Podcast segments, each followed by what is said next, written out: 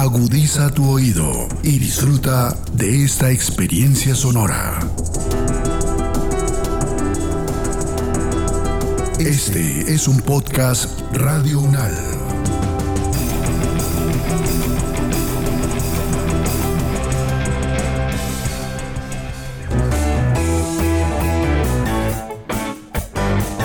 Salud Unal, contigo. Escuchar, aprender y compartir información de calidad sobre bienestar.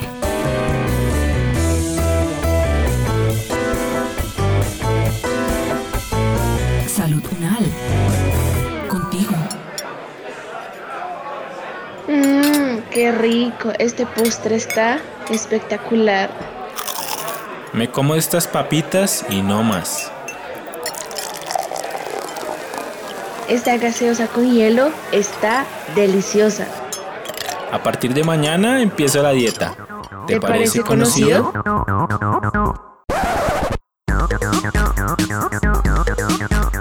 La alimentación saludable es un reto que se enfrenta a estrategias de marketing, política, aspectos económicos y muchos factores que hacen que tu decisión a la hora de alimentarte sea todo un desafío. Quédate hasta el final y hablaremos sobre algunos factores que intervienen a la hora de alimentarte y también te contaremos algunas estrategias que puedes implementar para ganar esta lucha.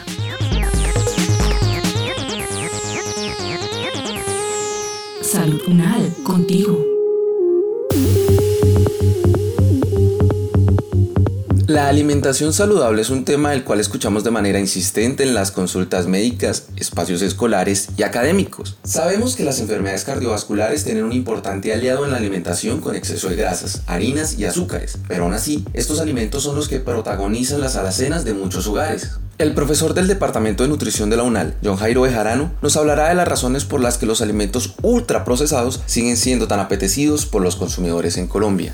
Colombia, como muchos países latinoamericanos, tienen un problema prácticamente epidémico por obesidad, muy marcada también en niños, niñas adolescentes y adultos jóvenes. Esto llevando pues a una problemática de orden sanitaria, de un problema social también y que complejiza bastante el hecho de poder identificar los alimentos más favorables para llevar una dieta saludable. Precisamente los alimentos ultraprocesados que se caracterizan por tener muchas calorías y dentro de sus ingredientes cierto tipo de grasas, azúcar, azúcares y sal ha llevado pues a complejizar un poco más no solo la obesidad sino también algunas enfermedades crónicas que llevan a una morbilidad y una mortalidad bastante rápida. ¿Por qué las personas escogen este tipo de productos dentro de su canasta familiar o dentro del consumo permanente? Es dado pues principalmente por los sabores que manejan, la intensidad de cierto tipo de sustancias que llevan a que exista una cierta afinidad permanente por el consumo de ellos, porque la publicidad y el mercadeo de este tipo de productos es bastante agresiva. Y también algo importante es que son bastante atractivos desde la, mm, el fortalecimiento que se da de marca por parte de influenciadores y otro tipo de personajes públicos conocidos dentro de la farándula, pero también muchas veces y lastimosamente por deportistas. Entonces hay que ver que también la parte económica de las familias colombianas más desfavorecidas y con menos educación pueden llevar a ser los compradores perfectos de este tipo de productos reemplazándolo por alimentos mucho más saludables, frescos y de fácil acceso.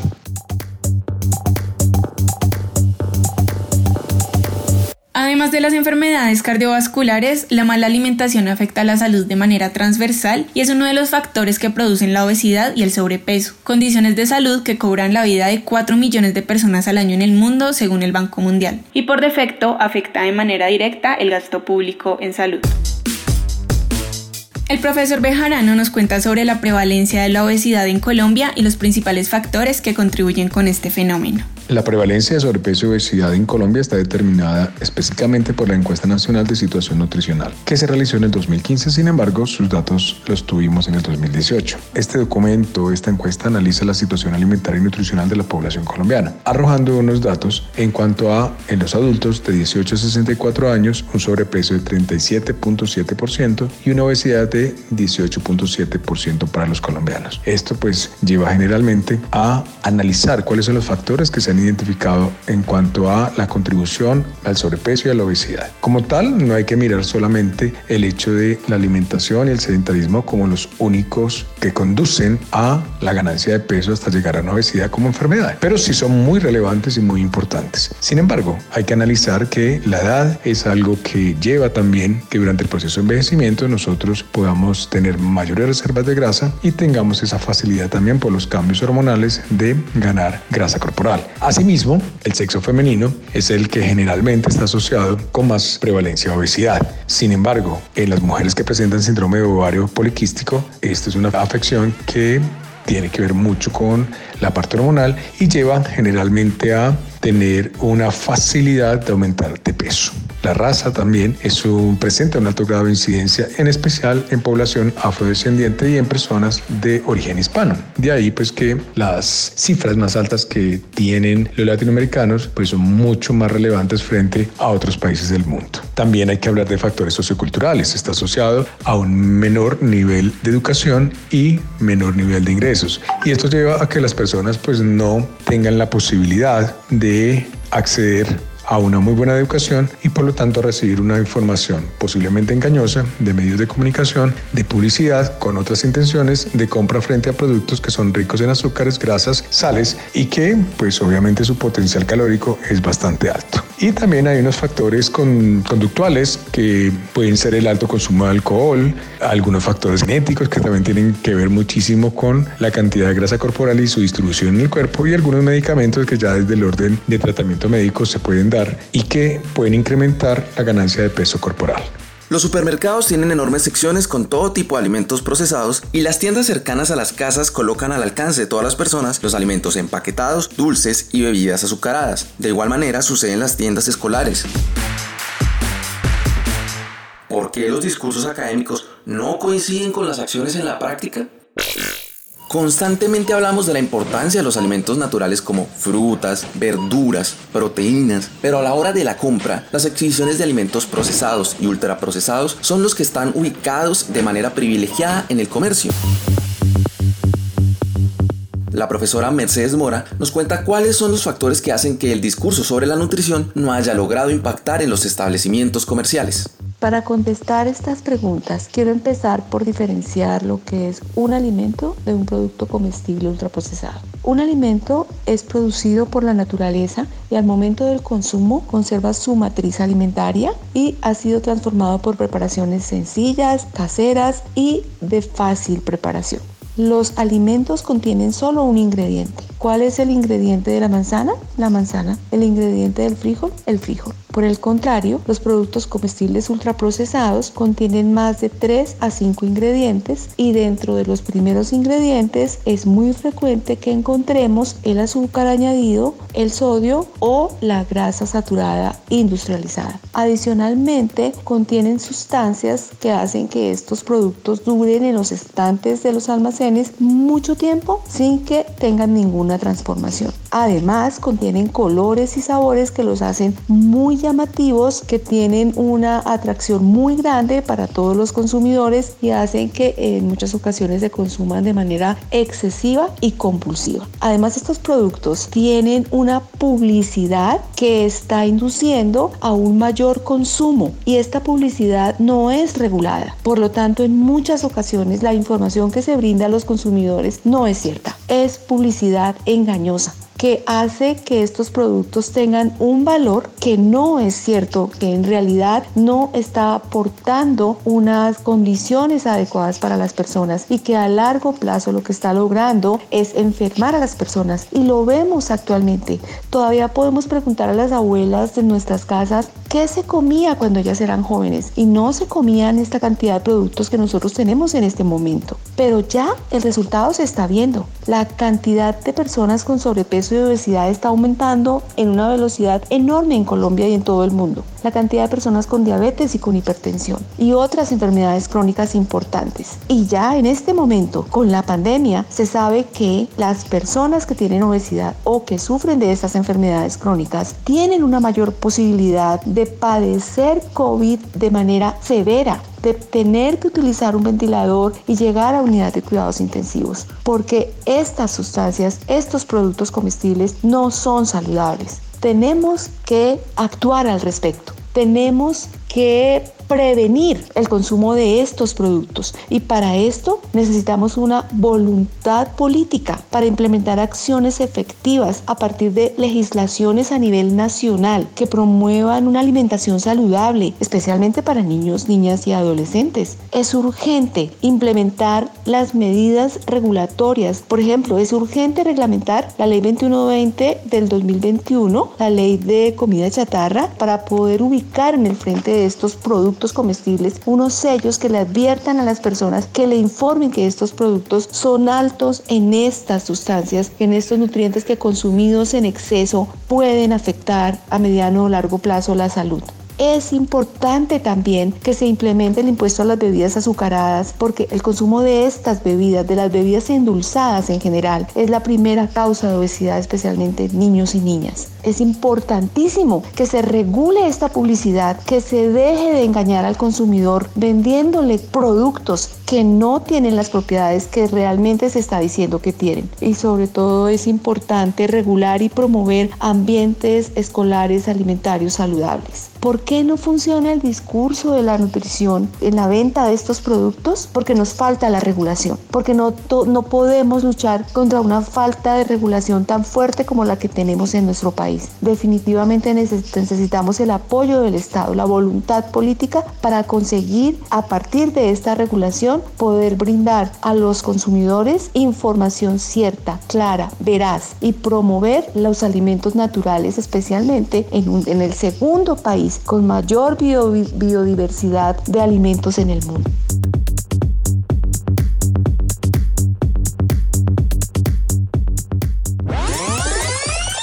Mm, lo que más me gusta de comer papas fritas es que son saladitas, que puedo ponerle salsas, que son crocantes y que puedo comer muchas.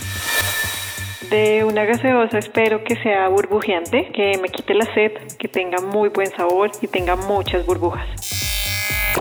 Me gusta el olor del chocolate, me gusta el olor del pan, de las tortas recién salidas del horno y de las cosas cuando se fritan.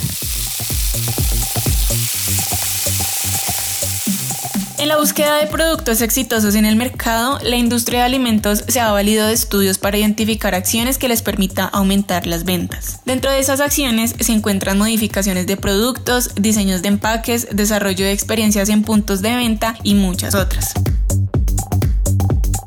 La profesora del Departamento de la Comunicación Humana, María Fernanda Lara, doctora en Ciencia Cognitiva y Lenguaje, nos habla de la neurogastronomía, un término que se refiere al estudio de cómo el cerebro crea la percepción del gusto y cómo es usado para la industria de los alimentos. Son muchas las estrategias desde la neurogastronomía que se utilizan para vender más alimentos ultraprocesados, dado que muchos de los placeres que nosotros sentimos con los alimentos radican más en la mente y no en la boca. Se ha potenciado el sentimiento de crujido de las papas fritas para que se perciban más frescas y crujientes. Igualmente, todas las bebidas que aparezcan de color rojo van a dar una sensación de ser mucho más dulces y alimentos que nos den sensación de frescura tienden a ser azules o verdes. Las papas fritas y el francés, por ser crujientes, dan una apariencia de ser mucho más ricos. En el caso de la vainilla, el helado no tiene sabor por sí solo, entonces se aumenta el olor para que sí el sentimiento de olerlo reemplaza el del sabor. Y en la Coca-Cola y en bebidas azucaradas, ultraprocesadas, lo que sienten las papilas gustativas con la sensación de gas, lo que hace que pueda ser más atractivo.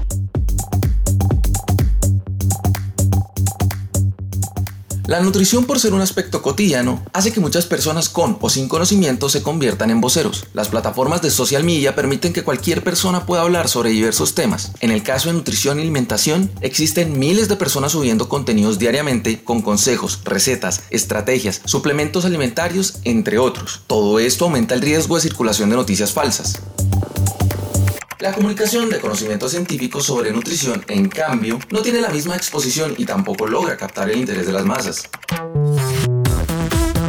La nutricionista, dietista y máster en comunicación científica, Olga Lucía Mora, nos habla del fenómeno de noticias falsas relacionadas con nutrición y alimentos. La alimentación tiene un claro vínculo con la salud, la estética y el medio ambiente, y al ser parte de nuestra vida, de nuestro día a día, son muchas las personas que se sienten capacitadas para dar consejos sobre el tema a partir de experiencias personales y opiniones, generando confusión, desinformación y riesgos en salud pública. Por otra parte, la información sobre nutrición y alimentos circula en un entorno cada vez más digital. Cualquiera con acceso a Internet puede distribuir y consumir información sobre el tema. De hecho, encuestas en 2021 indican que 78% de los adultos y adolescentes buscan información sobre alimentación en Internet y allí pueden encontrar desde páginas de revistas y asociaciones científicas que son fuente confiable de información hasta post en redes sociales y mensajería que rara vez cuentan con soporte en evidencia científica. Una publicación de la UNESCO, la Organización de las Naciones Unidas para la Educación, la Ciencia y la Cultura, señala que la desinformación es una vieja historia impulsada por las nuevas tecnologías. También nos cuenta las cifras que han establecido estudios sobre la proporción de noticias falsas que son de nutrición circulando en la red. Cerca de dos terceras partes, algo más del 30% de las noticias falsas que circulan por Internet son sobre alimentación. Y se estima que esas noticias se difunden a una velocidad siete veces mayor que las noticias veraces. Y durante este año 2022 se ha calculado que la mitad de la información que se consume será falsa. Y en este punto vale la pena indicar que Google y otros buscadores tienen muchísimas limitaciones para obtener información confiable e imparcial sobre nutrición y alimentos y de ninguna manera reemplaza las recomendaciones individualizadas de un profesional. Vemos, lograr una alimentación saludable es un reto que involucra la ciencia, la economía y muchos factores más. Por eso, te dejamos los siguientes consejos que te ayudarán a enfrentar esos factores que hacen que dudes a la hora de implementar una alimentación saludable. ¿Cómo podríamos mejorar entonces la alimentación de las familias colombianas, especialmente de niños, niñas, adolescentes, que son el grupo pues más eh, complejo frente a este tipo de situaciones de salud? Primero, pues la educación alimentaria y nutricional. Este tipo de estrategias pues tienen que ser no solamente dadas por los colegios, en las universidades, sino también el entorno familiar. Y para ello necesitamos también pues familias educadas alrededor de estos temas. Hay estrategias como tal de orden político que se que están marchando y pues organizaciones civiles también que acompañan este tipo de iniciativas o las exigen al Estado colombiano para que precisamente tengamos mucha más información responsable y directa para poder educarnos y tomar las decisiones correspondientes como consumidores y poder también valorar mucho los alimentos naturales que hacen parte también de la dieta, pero que han sido cambiados y modificados poco a poco a través de la publicidad y ciertos medios de comunicación.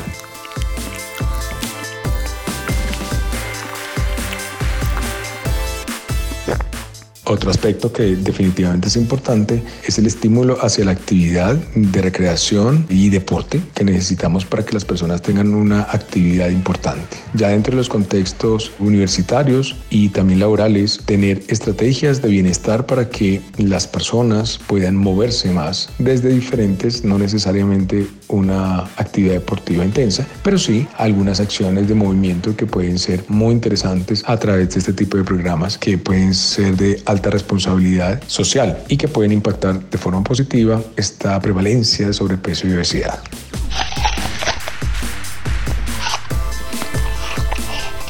Los platos rojos hacen que evitemos la comida. Entonces, si queremos comer menos platos rojos, si queremos comer más platos blancos. Igualmente, el tener alimentos que sean sólidos y que estén en movimiento dan una sensación de frescura. Cuando, por ejemplo, tengamos niños y queramos que coman y que coman mejor, es preferible nosotros servir con una sensación de movimiento y no solamente poner el plato estático en la mesa. La comida en movimiento da sensación y dan ganas de comer mejor. En cuanto a la alimentación saludable, si nosotros queremos reducir la ingesta de calorías, funciona mejor utilizar platos pequeños que platos grandes.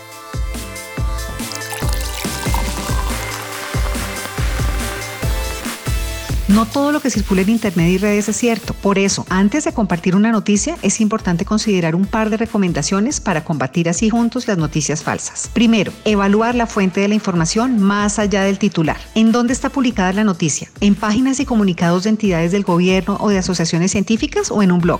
¿Quién las escribe? ¿Un profesional reconocido en el área de la nutrición o un influencer? ¿Y cuándo se publicó? ¿Sigue siendo vigente esa información? Dos Si un titular suena demasiado bien, le atribuye propiedades mágicas a un alimento, hábito o a un producto en particular, desconfíe y no comparte esa información. Recordemos que una anécdota, una experiencia o una opinión personal no son evidencias científicas y que lo que funciona para uno no funciona para todos.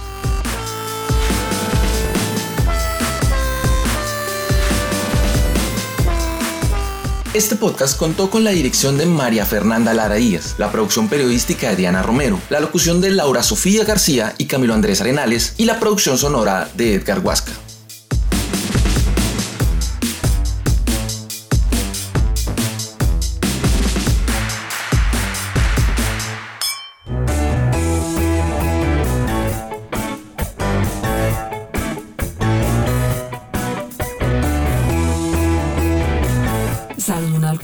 Es una producción de la Facultad de Medicina de la Universidad Nacional de Colombia en alianza con UN Radio. Salud Unal. Contigo.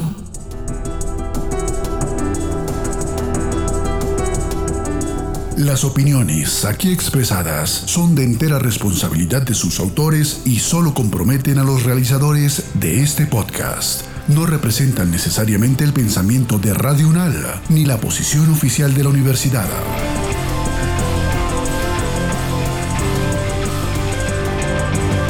Este y otros podcasts en nuestro sitio web podcastradio.unal.edu.co.